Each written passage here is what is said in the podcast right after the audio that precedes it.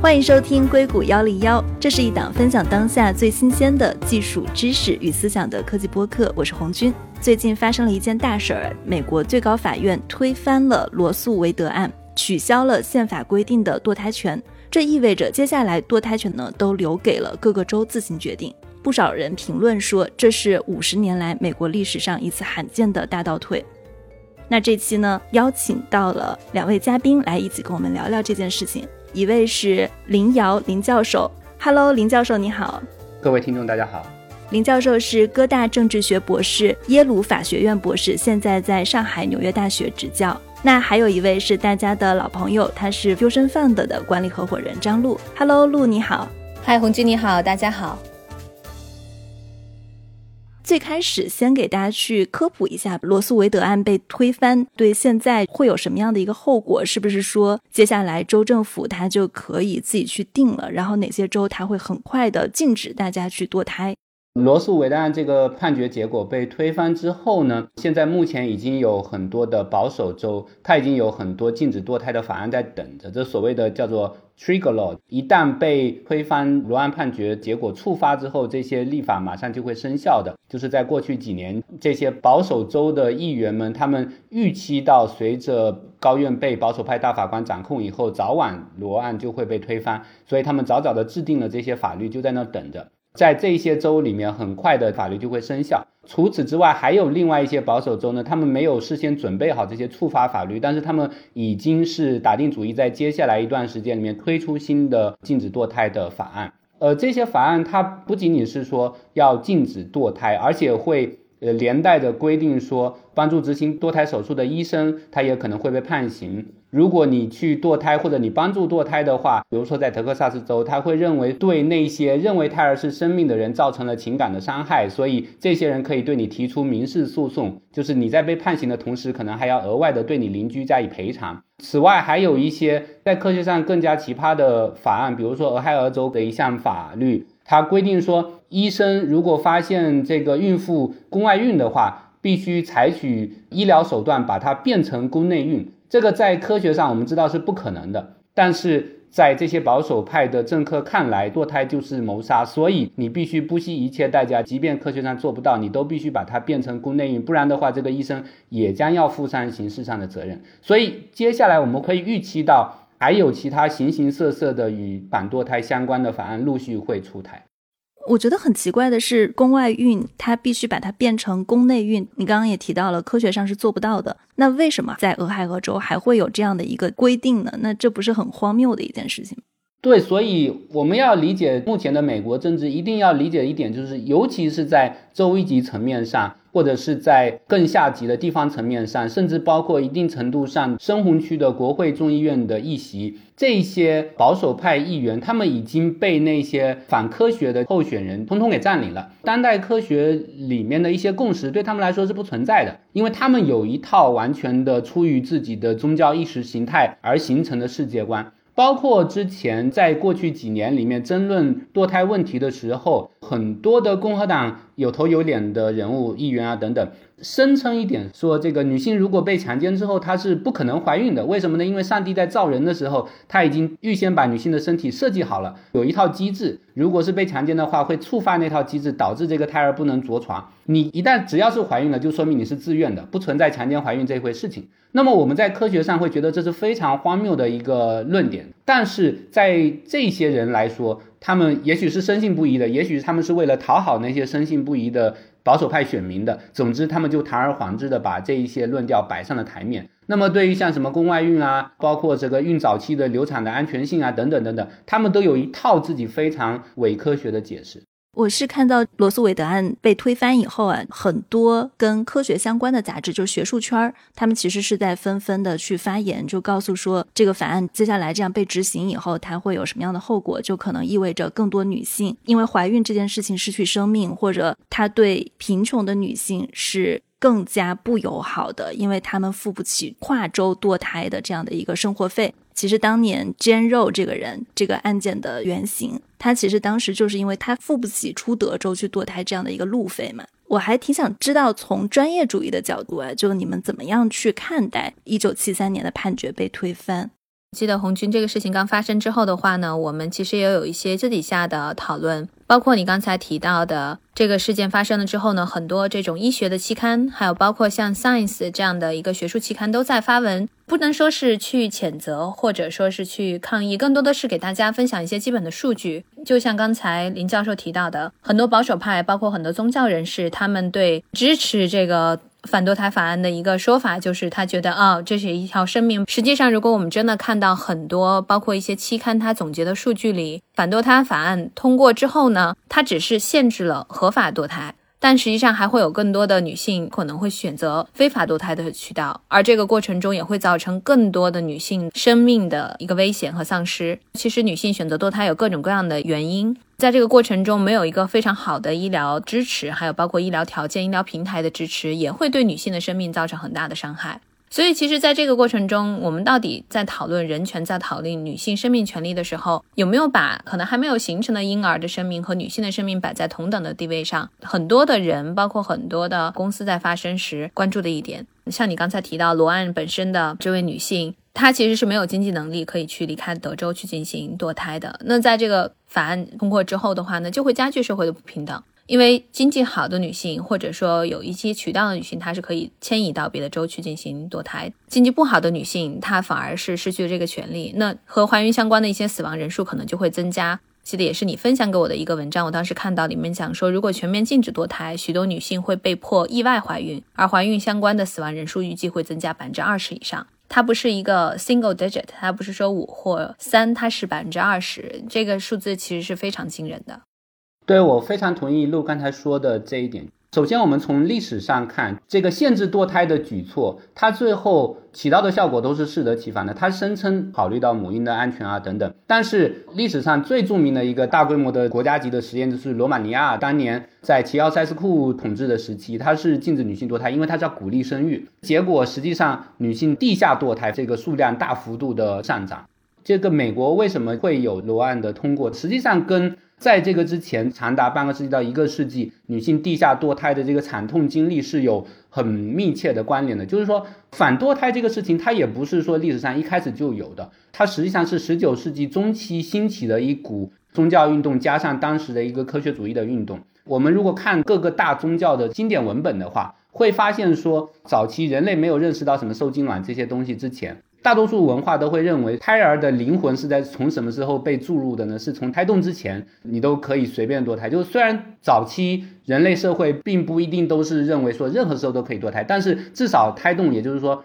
怀孕十六周到二十周之前，你想堕胎都是可以堕胎的，因为那个时候胎儿还没有灵魂。但是到十九世纪中叶的时候，天主教内部开始形成一股保守主义浪潮，认为说造人是上帝赋予的义务，所以你从这个精卵结合开始，你就不能够再堕胎了，甚至你都不能够采取任何的避孕措施，因为采取避孕措施的话，你是违背了上帝给你的义务啊等等。十九世纪中期的时候，同时医学界发生了一些转变，就是说，因为确实人类历史上早期的那些堕胎手段常常是比较危险的嘛，你服用草药啊或者诸如此类的，没有什么效果又比较危险，所以在十九世纪中期科学主义兴起的时候，就认为说，为了女性的健康考虑，要禁止她们堕胎。所以在美国十九世纪中期，这个宗教力量和医学界力量开始结合。推动很多州制定了反堕胎的法案，结果造成了一个效果是什么呢？就是说很多女性她实际上确实是有堕胎的需求的，但是法律上禁止你去堕胎之后，你就不能够去那些刚刚开始兴起的比较卫生的、安全上稍微有保障的那些诊所去进行堕胎，只能用一些地下渠道，包括自己在家进行堕胎。那当时最流行的一种堕胎方式就是用晾衣钩插入到自己的阴道里面，试图把胎儿勾出来。我们可以想象那个场面是非常血腥的，而且是。很痛苦，而且是造成了很多很多的感染和死亡。所以在二十世纪初开始，就有一波一波的医学界的人士开始反思，人权活动界的人士开始主张说，应该放宽对堕胎的限制，保障堕胎的安全性和合法性。这样的话，才能够减少堕胎造成的死亡。反过来说，如果这些反堕胎的人士再进一步限制堕胎的话，它只能使得这些在罗案通过之后接近五十年以来。以安全的方式、合法的方式、放心的方式去进行堕胎的这些女性，她重新的走向地下渠道，也就重新导致像刚才陆所说的，因为堕胎而造成的伤亡的人数的剧增。补充一点，刚才林教授提到的这个过程中也有很多讨论，是说到底是哪个阶段允许堕胎，哪个阶段之后不允许堕胎。但其实像现在，我记得看过一个文章，应该是奥克拉马州，他们是上个月通过了，应该是全美国最具有限制性的一个堕胎立法，受孕阶段开始就完全禁止。所以这个是一个最严格的限制。那到后面的话，会不会逐渐就会推进到更多保守人士会说，你特定避孕方式也是不可以的？补充一下，就是实际上在这次的判决里面，因为有这个判决书、有复议书、有异议书嘛。那么复议书和判决书都是保守派的，异议书是自由派的。保守派的托马斯大法官他在他的复议书里面，他特别的点出了。其他的几个，他认为接下来保守派应该推翻的法案判决，从我们知道的一五年的同性婚姻权，到二零零三年 Lawrence，Lawrence 是让同性恋之间自愿的性行为合法化的重要判决。也就是说，在 Lawrence 之前，美国有很多州是会把同性之间的自愿性行为判刑的。他还点到了一点，就是 Griswold 一九六五年的那个判决，在这个判决里面，才第一次的确立了夫妻之间采取避孕的权利。还没有涉及到婚外的避孕权。在一九六五年的 Griswold 之前，关于当时康涅狄格州的一个法律，那个法律是规定说不能够避孕，避孕的话，警察是可以抓你的，是可以判你的。这个案子打到高院以后，高院在 Griswold 的这个案子里面推翻了这一项法律，宣称说夫妻之间愿意采取避孕是他们的隐私，警察不能够去干预，不能够去抓他们。但是 Thomas 大法官在他的复议书里面特地点出了这个案子，说既然我们现在推翻了 Roe，接下来我们就要考虑把这些案子全部都给推翻。也就是说，在这些保守派看来，堕胎是不允许的，而且避孕也是不允许的。如果要说到这个问题，它可能还会牵扯到一个更加复杂的问题，就是说，为什么现在罗素韦德案被推翻了，接下来也因为政治的问题，它会去引发一连串的连锁效应。是的，其实当时特朗普的时期的时候，大家其实最担心的就是他任命的这三个保守派的法官。同时，大家也知道，美国的最高院的法官他是终身制的。接下来的这几十年，可能在全国家的一个意识形态上面，还有叛逆层面上。会有一个倒退的发生。其实就像你刚才提到的，最近这段时间很多的讨论这个罗案的判决。那相对应的，其实保守派另外一个也是控枪。一方面，其实你看保守派也希望是能够在控枪层面上去放宽，在某种程度上是在威胁更多人的生命。同时的话，又要去反堕胎权。所以其实这就是一个让我们能看到说，美国现在政治层面上的撕裂程度和两极分化的一个程度，确实已经到了一个非常白热化的阶段。疫情过后的话呢，即将到来的选举，选民现在意志的割裂，所以会导致现在州与州之间的意识形态发生的分歧度也非常巨大。之前我们很多朋友在讨论，就会提到说，以前大家经常会提倡的一件事就是 agree on disagree，但是现在这件事情已经很难完成了，因为大家失去了一个去认同彼此、沟通彼此的一个基本线，而这个基本线是被拖得太远了。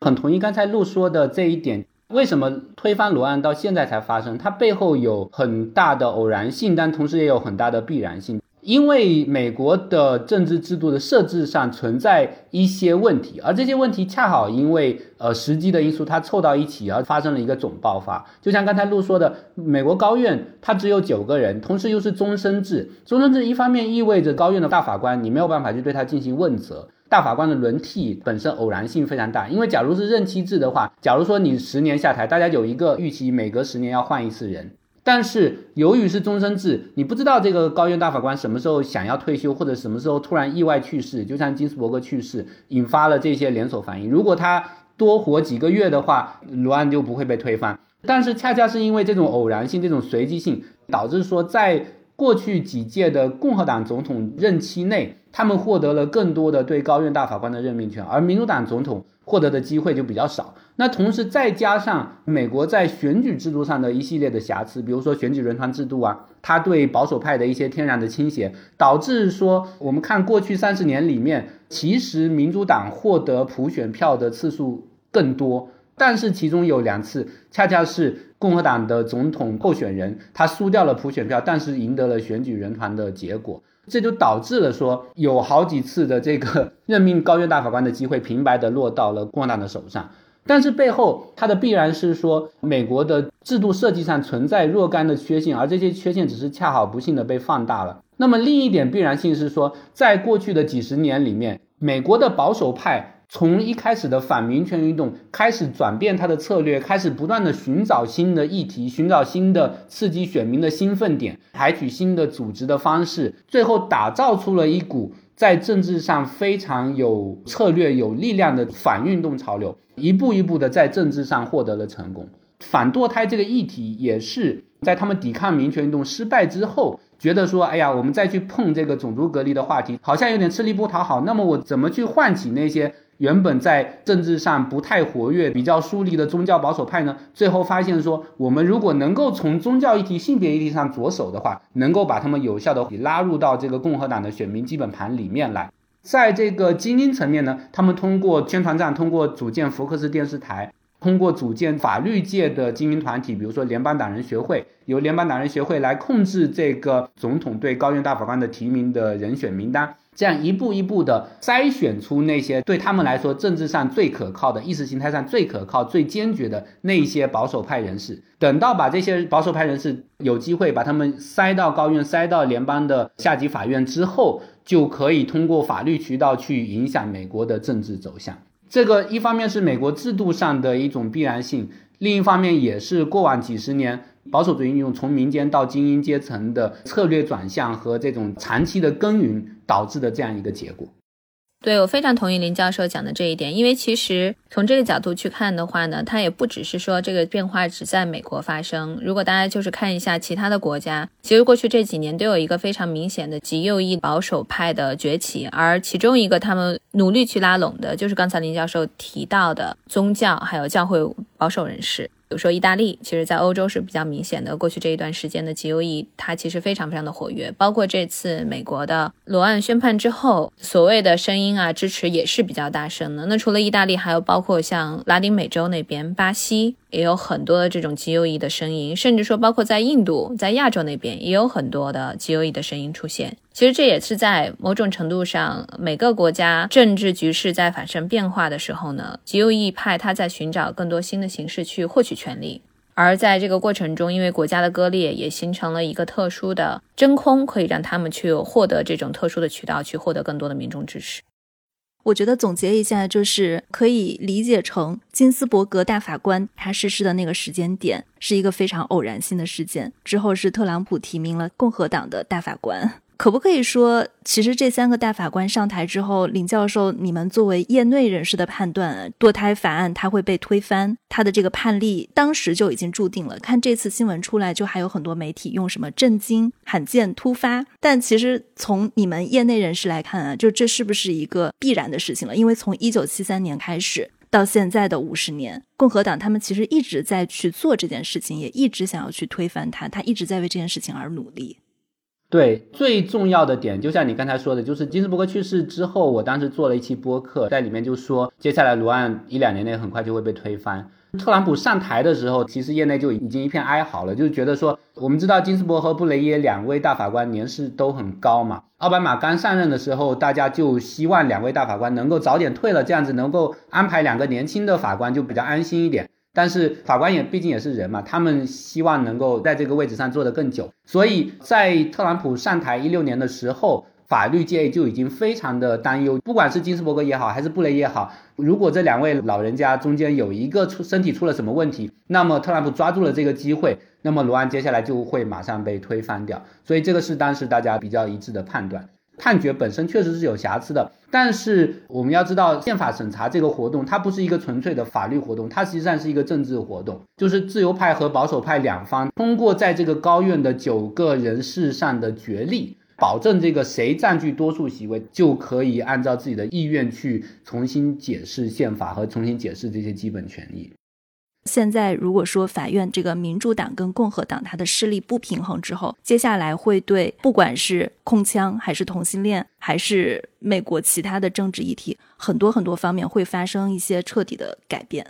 是的，比如今天刚刚又有一个新的判决，是关于这个宗教。这判决是什么呢？就是说公立学校里面橄榄球的教练能否在公共场合。带领学生们进行这种特定宗教的祈祷活动，就是有一个橄榄球教练，他被一个公立学校聘请了以后，在这个球场上正中央带着球员们祈祷，那么这个公立学校，因为在美国长期有这个政教分离的国策嘛，你作为公立学校，作为政府的一部分，政府出资支持你的，那么你是应该跟特定的宗教脱离的，不能挂钩。学校就解雇了这个教练，祈祷可以，你可以在休息室里面祈祷，你不要当着这么多观众，逼着你的队员们一起祈祷。这个教练就告了这个学校，案子到了这一届的最高法院手里面，今天刚刚宣判说这个教练赢了。最高法院的保守派大法官呢，他非常的罔顾事实。高希吉大法官写的这个判决书，他就说这个教练也是在行使他个人的宗教自由的权利啊，等等等，他没有强迫任何人。结果导致了高院历史上出现了罕见的一幕是什么呢？就是说索托马瑞尔大法官他反对这个判决嘛，他认为高希大法官完全是在胡扯。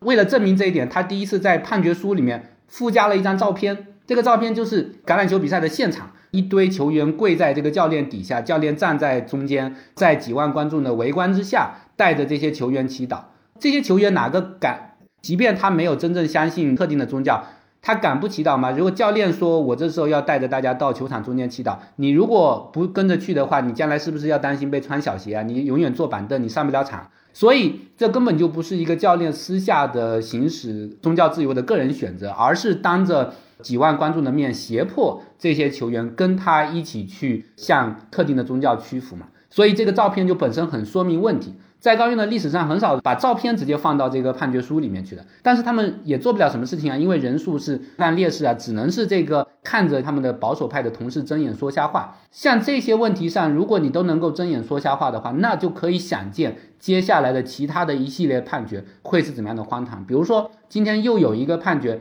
是关于选区重划问题的。美国现在很多州试图通过重划选区的方式来巩固自己这些保守派议员在选举中的优势嘛，把这些自由派选民全部都重新划到一个两个的这个选区里面，剩下的选区就全部都是保守派占优了。这时候，民间的一些反对力量或者自由派的反对的力量，他们就试图通过一些中立的选区重划委员会，说我们重划这个选区的地图啊，这样子保证说双方在选举上能够有一个大致的公平性。这些案子最后都会打到高院的手上。那么高院今天又以一些程序性的理由，比如说某个州上来的重划的选区不去考察它，我们先不判这个案子，合并到未来接下来哪一个案子里面接着一起判。接下来那个案子，比如说路易斯安那的案子啊，或者阿拉巴马的案子，他要到明年下一任期才开始口头的停辩。那么也就是说，保守州既有的那些非常不公平的选举地图呢，不管明年判决结果是怎么样，多保留年。那么为什么要多保留年呢？因为今年年底马上就要中期选举了。也就是说，高院的这些保守派大法官，他以在程序上找出一些非常无聊的理由，让保守派可以在今年的中期选举里面沿用一些对保守派极其有利的、非常违反公平性的地图。然后到明年，你可以想见，他可以再找出新的理由，再把它往后推一年，再把它往后推一年，永远不给出实质性的判决。那么这样的话，每一次选举中，保守派都可以用这些非常不公平的地图获得这个选举上的优势。对。补充林教授讲的，现在其实最高院里面的话呢，保守派的法官是有六名，当然三名大家都知道是在特朗普期间得到的任命，其中还有一个最保守的是 Thomas，他是当时老布什提名的大法官，他其实在三十年前当时的裸案投票的是否决。所以其实大家就可以看到，不只是特朗普带进来的提名的这三名法官，他的保守程度其实是比较偏极右的，包括以前的这些传统派，他也是很极右的。所以现在确实在最高院里面的话，保守派他是压倒性的优势。就像刚才林教授给的很多例子一样，就不只是堕胎，堕胎只是一个开始。那选举、投票权，包括总统职权这些方面，其实到最后的话都可以打到高院。包括像之前大家已经看到了，在上一个 election 的时候的话，很多东西其实是可以推到高院的，而高院有最终的一个解释权。那再要到后面的话，医保，包括我们刚才提到的持枪权，甚至还有包括像死刑等等很多的议题层面上，那整个美国社会的一个立场倾向都会受到现在以保守派为主导的最高院的一个非常巨大的影响。说到这个，我其实想到了之前林教授您做客《声东击西》节目的时候，当时是一个缘由，就是去年大概九月一号，德州它是禁止堕胎的法案正式生效了。其实那个时候是在这一次美国最高法对罗素韦德案翻案以前，当时那个时候堕胎还是宪法规定的权利。为什么德州可以在最高法宣布之前去禁止堕胎法案？因为它的时间点的问题，它当时不是跟宪法相违背的吗？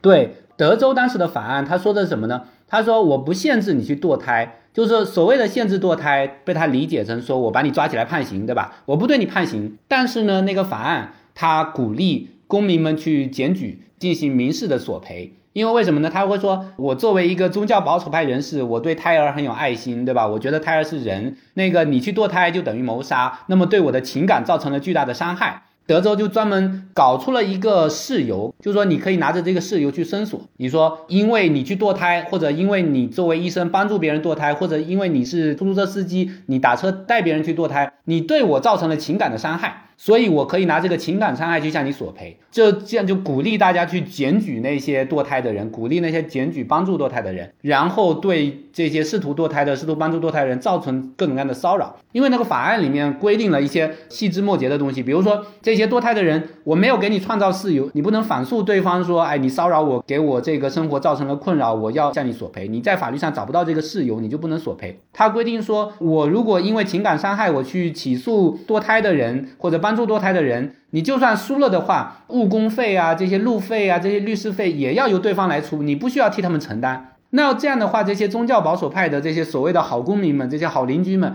他们当然乐得到处去索赔了，因为就算索赔不到的话，我也不会亏什么东西啊。索赔到了的话，一下就一万美金到手了。所以这样的话，就是鼓励大家去骚扰、去检举、去揭发那些寻求堕胎的女性，去揭发那些堕胎诊所的医生和护士，造成一种人人俱危的局面。在理论上说，这个是没有违反堕胎权的，对不对？因为德州说我并没有把这些堕胎的女性抓起来判刑啊。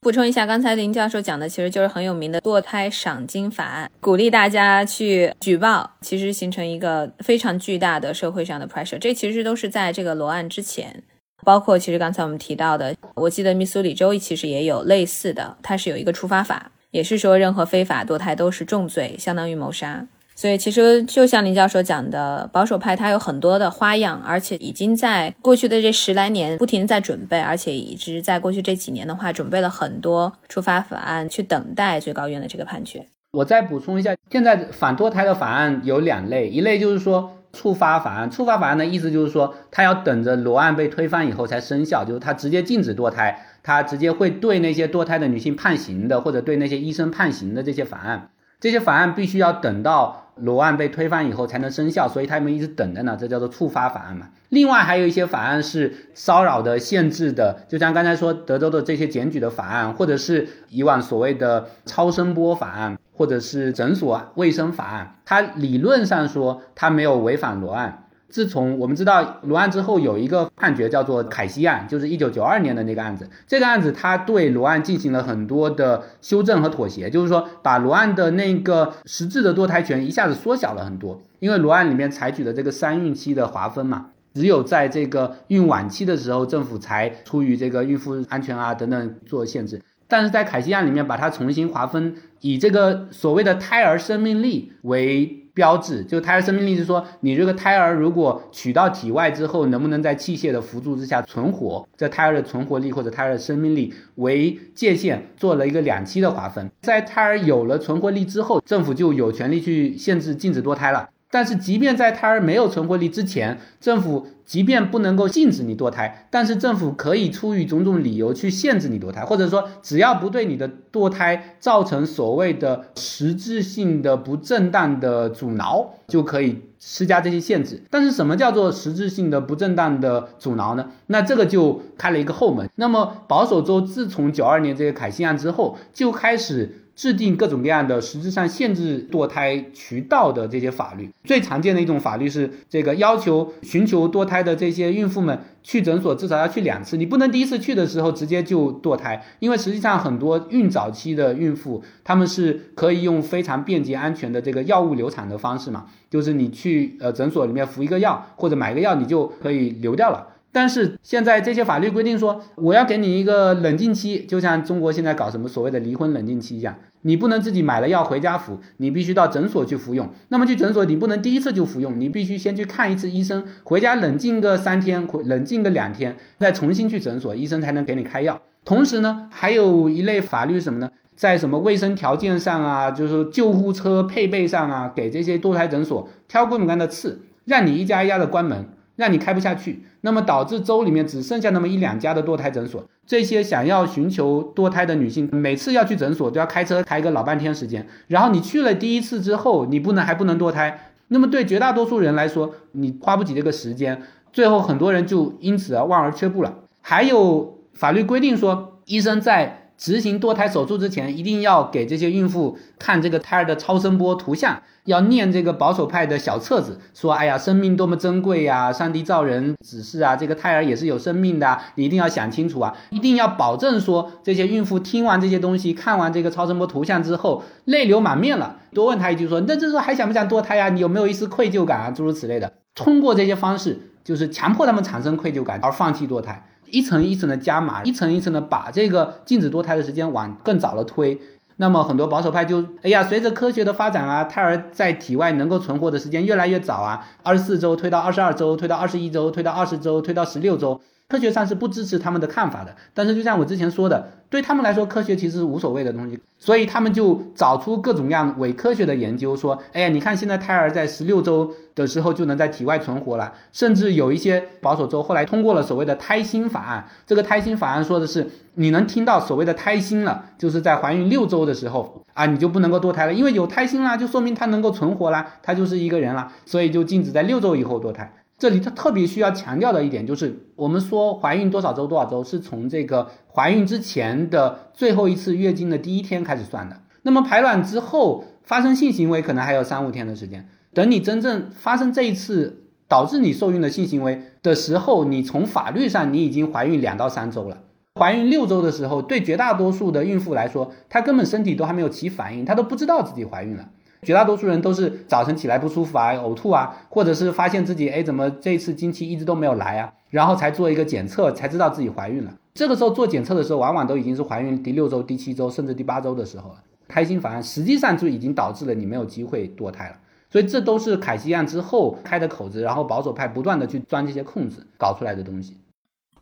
就是我们在讨论过程中，其实提到了很多宗教，包括教会层面上对于现在极端保守派的一个影响和他们的合作。我觉得可能很多听众不一定了解美国现在宗教的一个影响力，因为大家可能没有觉得美国会是一个传统宗教氛围很浓的国家。但实际上，现在美国人口里面有百分之七十以上都是基督教徒，而且有三分之一的这个基督教徒里面，他其实是福音派的教徒。而这一类福音派的白人里面的话呢，当时有很多，大部分都是特朗普的支持者。这样的一个大的背景下面，可能会让大家就更能够理解为什么极右势力它其实是可以和教会合作，将不论是我们现在讲的反堕胎，还有一些其他的非常保守的观点的一些文化再往前推进。对你刚刚提到整个的宗教情况，其实我也很好奇，为什么保守派他会支持禁止堕胎？他是完全出于宗教的考虑，还是说还有其他的几层的原因？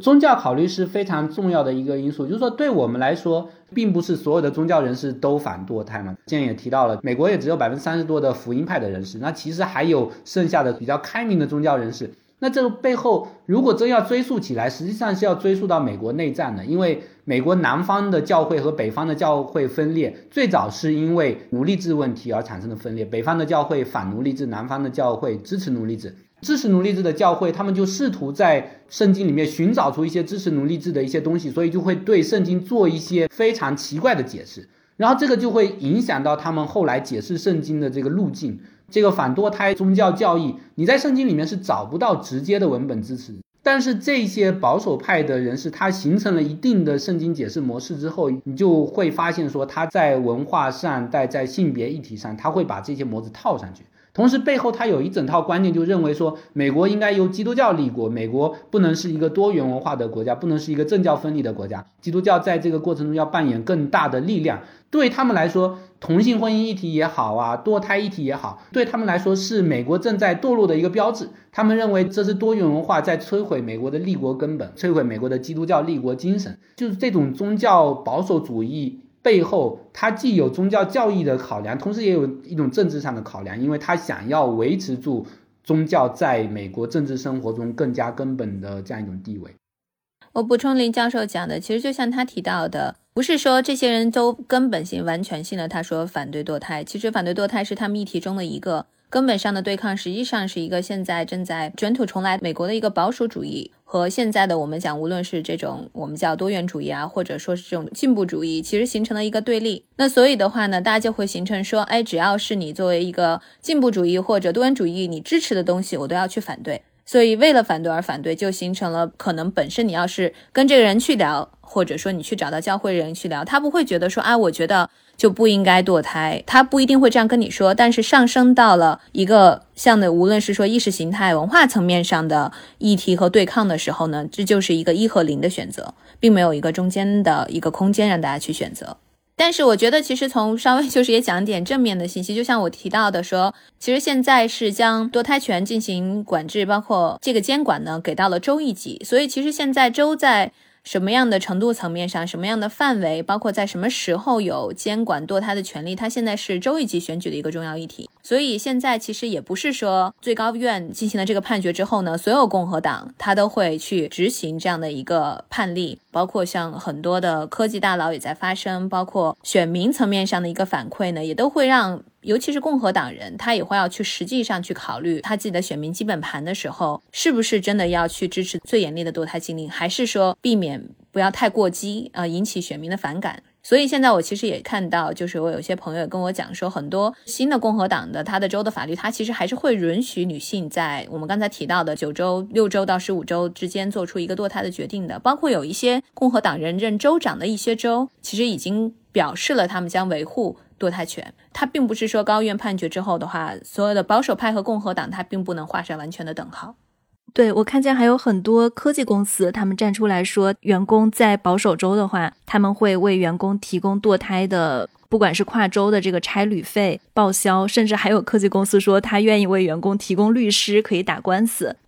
就像你提到的，其实包括硅谷的所有科技公司基本上都发生了，包括已经提出的解决方案。除了你提到的差旅费，包括提供律师，还有科技公司其实已经现在明确的跟他的员工讲说，如果你想要搬离，比如说你在德州，你想搬到加州，我们可以帮助你搬过来。所以我觉得现在科技公司其实在这个议题层面上的态度还是非常明确和坚决的。那我们作为科技领域的女性，尤其包括我一直都是在硅谷生活工作。刚才林教授提到那些传统州。我其实也都去过，像什么印第安纳、奥克拉荷马，可能大家都觉得很少听到这些州的名字，是非常传统的州。我就记得我最早去，包括在德州去出差啊，或待过一段时间的时候，会在自己本身的意识形态上，包括在跟人聊的时候，会看到非常巨大的文化差异。所以，其实对于我们来讲，在硅谷这个判决也确实是比较大的一个打击，因为在这里，包括像我投很多医疗的公司。女性的医疗健康也是我重点关注的方向之一。我们在过去两年非常兴奋地看到很多非常好的技术，在帮助我们女性解决更多的，无论是从经期到怀孕期间到后面的，甚至是更年期的各种各样的问题，在帮助我们女性在受孕，然后包括在生育上面获得更多的自由和更多安全的保障。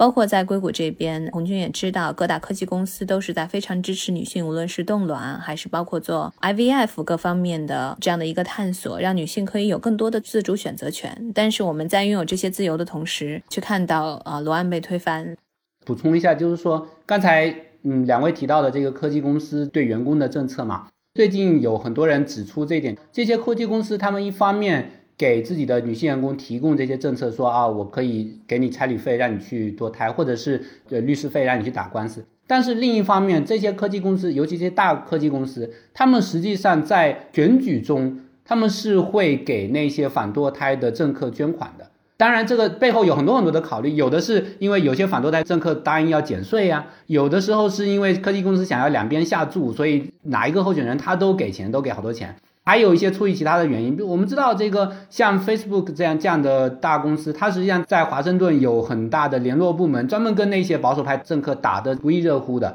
他希望从中获得很多很多政策上的好处。因为这个播客的听众可能很多都是科技界的嘛，然后还有在硅谷的人士。我觉得，如果说大家关心这个罗案，关心女性的权益的话，那么不仅是说要推动这些公司去给员工提供个体的福利，提供这些优惠政策，而是要去改变这些公司内部的文化。就是说，如果你认为反堕胎是错的，那你就不应该给那些反堕胎的政客们捐款，不应该要搞两边下注的这样一种事情。给政客捐款，这个他是可以公开看到的吗？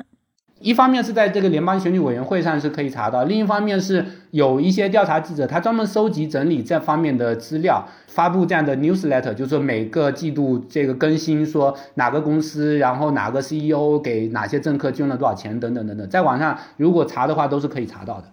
对我在这里，我可能想补充一点，因为我非常理解林教授讲的，说为什么这些科技公司一方面，包括比如说不仅是在女性权益层面上，包括在移民政策上，它其实是非常自由派、非常 liberal 的，但是却是在给共和党保守政客去捐款。其实现实就是，无论像谷歌、Facebook、微软内部员工整体文化氛围是非常非常的自由开放的，然后是非常 liberal 的。但是呢，公司的核心决策层是实际上董事会，其实大部分的科技公司的上层的董事会成员都是共和党人。他们会支持共和党，根本性原因还是从一个公司的利益角度的话呢，就像你讲的减税的政策。另外还有一个就是到底政府是大政府还是小政府，这也是根本性的一个民主党、共和党的一个核心议题。那作为大的科技公司、大的经纪公司、大的公司整体上来讲，它一定是欢迎小政府的。他希望小政府可以把更多的资源，还有包括更多的一个创新的空间都留给 private sector，留给这些公司来做。所以你大家也会看到一个很有意思的现象，就包括一些年轻的科技的领袖，他在年轻的时候是非常坚定的、很 liberal 的民主党人，在他的公司壮大到一定阶段之后呢，渐渐渐渐会转变成一个共和党人。根本性也是因为从公司的利益角度去考虑。如果说这个科技领袖他是共和党人，就代表他不支持女性权益，因为有些时候人在选择党派的时候也有很多复杂的考量。就给一个很直接的例子，我的一个合伙人 Shane Shane Wang，他是一个老共和党人，他以前是惠普的 CTO。我跟他认识这么多年，他非常非常支持女性领导力，非常支持移民，有一个非常强的全球化思维。他在年轻的时候在亚洲，在各个大洲生活了很多年，但他却是一个老共和党人。根本原因是因为我刚才提到的这个小政府大政府的概念。所以，其实真的要去看这些科技公司到最终的行为的话呢，我觉得非常好。但可能在现实里面，哪怕员工有非常强的意愿、非常强的一个理念去传达到上面的，无论是 CEO 或者董事会，可能还不会改变他们的从公司价值角度的一个行为，包括说到底哪个党派根本性上对公司的利益更有价值。但是，我觉得至少说这些科技公司的领袖和巨头们，他们愿意公开发声。包括说给出这些的政策还是非常实际和基本面上帮助了这些女性员工，还有帮助传达出了一个非常强有力的信息，对于女性权益的一个支持。这点我其实非常同意啊，就是我不是说是共和党人的话你就不行，就必须到赶下台或者怎么样的。但是结合到堕胎这个问题上，我们会发现说，比如说过去几十年里面，共和党内部对堕胎的问题它不断的发生转变。六七十年代的共和党里面。大多数共和党的领袖们是支持堕胎权的，但是在过往几十年里面，随着那些宗教保守派人士，他们更加有组织的去进行宣传战，进行选民的动员，争夺权力，导致这些支持堕胎权的人不断的被边缘化、被排挤出去了。这背后当然有一些制度设计的原因啊，等等的。对于那些共和党人来说，你也可以努力去争取在党内发生变化。比如说，我觉得科技公司的这些自由派员工不一定要求说你老板要。出来站队反对共和党，而是说你可以不支持那些反堕胎的共和党候选人，但是在党内初选的时候，你能不能把钱投到那个对堕胎权态度更加温和的身上，或者是你推举更加温和的共和党人去争取去改变党内的政治生态，改变党内的意识形态的这个氛围，这样的话能够把共和党拉回到正轨上来，而不是说导致现在经过几十年的变化，共和党已经完全被宗教保守派挟持了。所以我觉得改变不一定是说在两党对抗的层面上的改变，而且你是从一个大党内部的生态变革做起也是可以的。对林教授你说的这个非常同意，因为这也是我最近在一些董事会上会和一些这样的不同的科技公司的领袖在探讨的一个话题，就是怎么样他们可以去集中式的去支持一些像你讲的共和党的温和派，去让他们可以在党内有更强的话语权和更强的一个决策权和影响力。现在可能我觉得，就像你讲的，一方面是被教会挟持，另外一方面也是被选民意愿挟持。现在出现的一个问题就是，谁发的声，选民会去挑选他的理念更加极端的这样的一个政客领袖。当你的观点不是那么极端的话呢，就不容易吸引到这些选民的注意。所以我觉得在这个层面上，科技公司确实要负很大的责任，就是在没有 social media 之前，其实我们没有这么嘈杂的一个舆论环境。但现在因为环境如此嘈杂之后呢，你的观点就要像语不惊人死不休一样，你要有非常极端的观点才可以吸引非常明确的一个选民的注意。同时呢，也会让反馈到党派内部说，哦，他的这个观点，他的这个选民的意愿是很强的。但实际上这有可能是一个错误的反馈和错误的信息。包括其实刚才另外一点，我和红军也提到，科技公司一方面在发生，但另外一方面其实也回到说，像现在我们看到最高院的判决之后呢，很可能一些。他们所追踪的这些消费者的数据和他怀孕相关的数据啊，或者他在网上搜索，比如说谷歌，他会记录用户在网上搜索说他搜索过一些啊堕胎的药物啊，会被司法机构会被地方检察官作为一个证据提出诉讼，包括就是一些他的地理信息啊，他是不是去过这个堕胎诊所。由于科技公司追踪用户的信息而被这些执法者所利用，会去对女性的堕胎权的保护形成更大的挑战。我觉得这些都是需要去提出的重大的议题，让科技公司要想到从科技的角度怎么样去更好的保护女性权利，去防止这些技术是中性的，但如何被使用。我有一个问题啊，就是如果说一个女性她在比如说谷歌上搜索过堕胎这样的关键词或者堕胎药物，假设这个案件它进入到一个诉讼环节了，科技公司是必须要把这个给到当地的州政府，还是说他没有这个义务给？他不太可能说直接从科技公司那边要，但是比如说他可以去检查这个女性的手机内存数据，去调查她网上的一个搜索的历史，因为这个是自动保存的。还有包括像 iOS 系统，还有包括谷歌的这安卓系统里面的话，还有一些主动的一个自动的定位功能。而且很多时候，有些公司会和政府机构共享这些数据，所以他在共享数据的时候，他可能并没有觉得将来这些数据会被检察官去用来诉讼这个女性她进行了堕胎。但是这些历史位置的信息确实是有存储。另外一个解决方法就是，科技公司是不是还要继续去追踪这些数据？它其实要是能够更好的保护用户隐私，不要再去追踪这些标记数据，它的位置数据，因为他们追踪这些数据都是为了优化它的广告推送。如果说这些数据不去被追踪的话，那就不存在这个风险。对你刚刚提到了一系列的法案都在被酝酿，同时我也看到这样一种说法，就是说。现在最高法院呢，它原本就只是只有司法权，是对宪法的解释权，而不是立法权。那我们再来看罗素韦德案的这个判决，其实它的判决是非常详细的列出了最高法对于堕胎监管的三个阶段。比如说，第一个阶段头三个月，孕妇和主治医生他是可以自行决定的；中间到二十四周以前，各州是有一些决策权的，而且可以适度的去管制。再到二十四周之后呢，那各个州就可以管制禁止堕胎。原本最高法它是我刚刚已经提到了，它是只有司法权，但是这个判词是不是有干预立法的嫌疑？我们知道美国是有三权分立的制度的，国会是负责立法，最高法院是负责司法权的。但是呢，这个判决它其实又不是一个很详细的说堕胎法要怎么执行。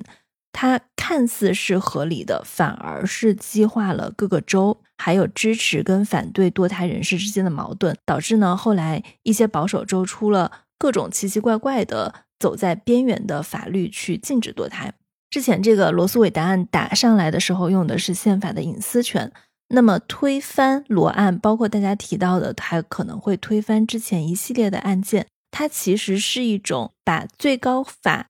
过度利用宪法的解释权的这个权利给收回了，相当于是限制最高法的权利，从而把各个权利下放到美国的各个州。从法律上来说，有人认为这样是更合理的。我想知道林教授你会怎么看这个观点？假如你认为罗伊案的程序合法性不足。那么你应该把这种批判平等的放到所有进步派和保守派主导的案件的审判上去。最近的几年里面，高院的保守派除了比如说枪支问题上，前面节目里面我们提到的宗教自由问题上、投票权的问题上、选区重划的问题上，高院的保守派们都不断的在推翻联邦也好、进步州也好，以各种各样的名目以。基本权利的名目也好，以这个法案已经过时的名目也好，去推翻州里面制定的法案。如果说罗伊案是在体制设置上不是很合理的话，同样的所有的这一些判决都应该得到否定。但是没有很多人在保守派高院做出这一类判决的时候，推翻州里面的法案，推翻联邦的法案的时候，实际上是对此不置一词的，或者是漠不关心的。只有在到了罗伊案这个问题上的时候，才忽然跳出来说：“哎呀，周全胜利啦，民主胜利啦，等等。”但是托马斯大法官他在自己的复议书里面，现在我们把罗伊案推翻了，接下来我们要继续努力要推翻同性婚姻权、推翻避孕权等等等等。他说为什么要推翻这些权利呢？因为这些判决依赖于一个解释，对宪法第十次修正案的所谓的实质程序过程的一种解释。然后他说，实质程序过程这种解释本身就是高院发明出来的，是违反民主的，是呃是不恰当的一种解释。但是他在列举这些案件的时候，他非常讽刺的、非常巧妙的忽略了一个非常重要的利用实质正当程序来得出判决结果的一个案件。什么案件呢？Loving vs Virginia，最高法院用实质正当程序宪法解释去推翻了当时民权运动时代许多南方保守州禁止少数族裔与白人通婚的州法。然后说，跨种族通婚的权利是一种基本权利，州里面不能够自行立法去限制。为什么托马斯大法官他在列举了其他一系列案件的时候，他把这个这么重要的案件给忽略掉了呢？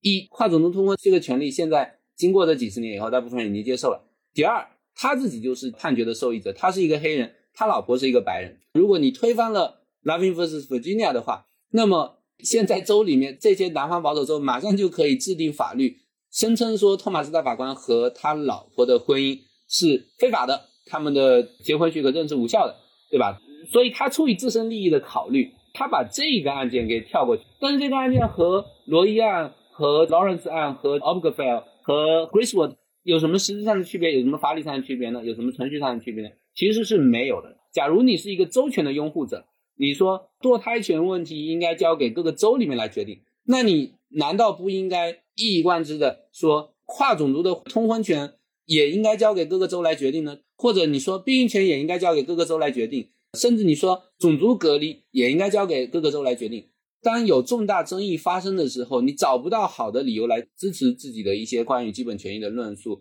的时候，这些保守派们往往就会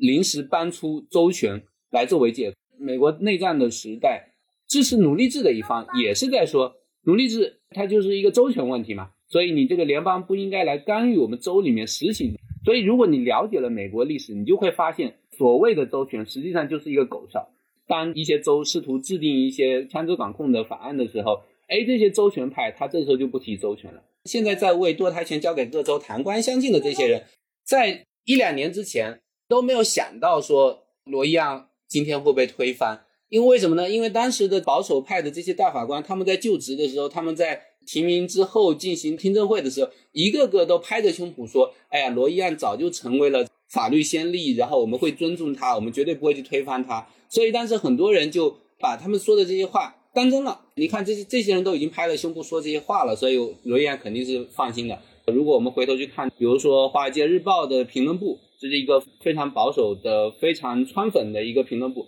他们当时就。在二零一八年的时候，还专门写了一篇编辑部集体评论，说你们这些进步派天天喊着罗伊案要被推翻，是你们故意制造恐慌来吓唬美国民众。几年之后，罗伊案被推翻了，见到他们说了什么吗？他们没有说什么话。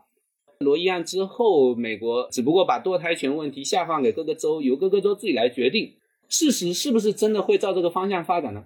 第一点，我们可以看到，现在已经有很多保守州制定出了禁止。本州居民跨州去进行堕胎手术的法案，也就是说，他不仅想管本州，他是想要把跨州的活动也一起管起来。你不在本州堕胎，你跨州你堕胎，我还是会鼓励别人来举报，然后你还是会被惩罚、被罚款、被监禁等等等等。这不是一个每个州制定关于自己本州内部事务的法律活动。它实际上最后会牵扯到跨州，也就会限制到那些兰州、那些进步州的这些堕胎医生。所以这些保守州限制跨州堕胎的法律，最后一定是会打上高院的。那你猜高院会支持谁呢？对不对？还有第二点，现在其实美国保守派内部有一场暗流，大多数人没有太关注到的，但是实际上在保守派内部渐渐获得声势的一个运动。试图推动重新解释第十四修正案的平等保护条款，把堕胎问题放到平等保护的框架之下。但是哦，不是说把平等保护理解成性别平等，而是说胎儿也有生命权，所以我们要平等保护这些胎儿。胎儿的生命权是胎儿的一项基本权利。所以如果说不管是在哪里堕胎，你只要是堕胎了，就是谋杀。不要觉得我是在危言耸听。几年之前，如果我说罗伊案今天会被推翻，很多人都会觉得我是危言耸听。但是，就像今天我说，保守派内部有一个用第十四修正案平等保护条款去把胎儿的生命权变成基本权利的这个运动，这个运动不知道几年之后可能就会影响到保守派把持的最高法院。所以，千万不要被保守派的这一些糊弄性的东西给忽悠到里头去了。被人卖了以后，还帮人数钱，还不自知。通过刚刚我们的这个讨论啊，就是说现在堕胎它要不要禁止，这个案例要不要被推翻，它很多时候其实不是大家对于比如说生命权或者女性权益的一些考量，而真正在这个过程中起着很大的推动作用的，它可能是政治的一把枪。有很大层面上，就是在保守派来看的话，他有这层的考虑。其实我还想到了一部纪录片，之前呼噜上线了一部纪录片，A.K.A. Jane Roe，就是讲一九七三年 Jane Roe 这个。案件的主角，他的一生，他的真实名字其实不叫那个 gen roy，他是叫洛马麦考维。他最开始是一个不良少女，通过这个案件以后，他慢慢的成为了一个女权组织的代言人。后来呢，他又跳槽到了敌方阵营，他最后是成了一个反堕胎的代言人，到处去宣扬这个堕胎的坏处啊。我们说他是打赢了官司，但是其实他是自己没有堕过胎的，所以呢，他也没有经历过堕胎。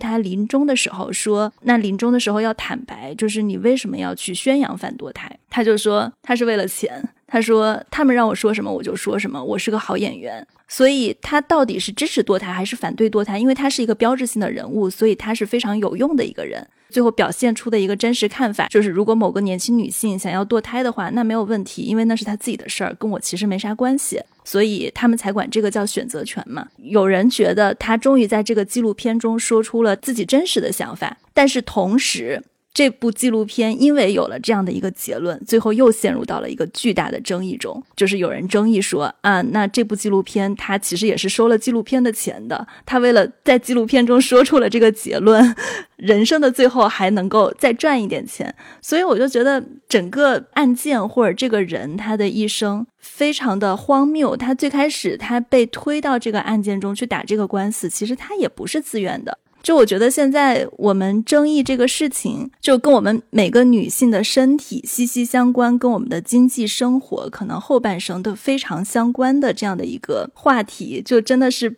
被用成了一个工具。我觉得这是特别悲哀的一件事情。是啊，红军，就像你说的，确实，其实身为女性的话，就会觉得对我们来讲这么这么重要的一个权益，确实就像你讲的，是被用作一个工具，在政治的斗争中被利用了。而且我觉得要看到好的一面是说，退一万步讲说，也有可能有些人他哪怕他真的支持这个法案，他不是说从打心眼里就觉得说女性不应该拥有堕胎权，因为它背后还代表了很多其他的东西。还是要去努力的去团结，去改变，去沟通。虽然现在整体的，无论说高院的判决，这可能是一个潘多拉的魔盒，会向很多不好的方向去发展，但我们还是可以稍微抱有一些希望，去做一些努力，去试图推进一些改变。那感谢今天两位的讨论，我觉得非常精彩。这就是我们今天的节目。如果大家喜欢我们的节目，欢迎在你所收听的音频客户端来关注我们，也可以给我们写评论、写留言。大家对这个法案有什么样的想法，也可以在评论的下方留言给我们。感谢大家的收听，谢谢。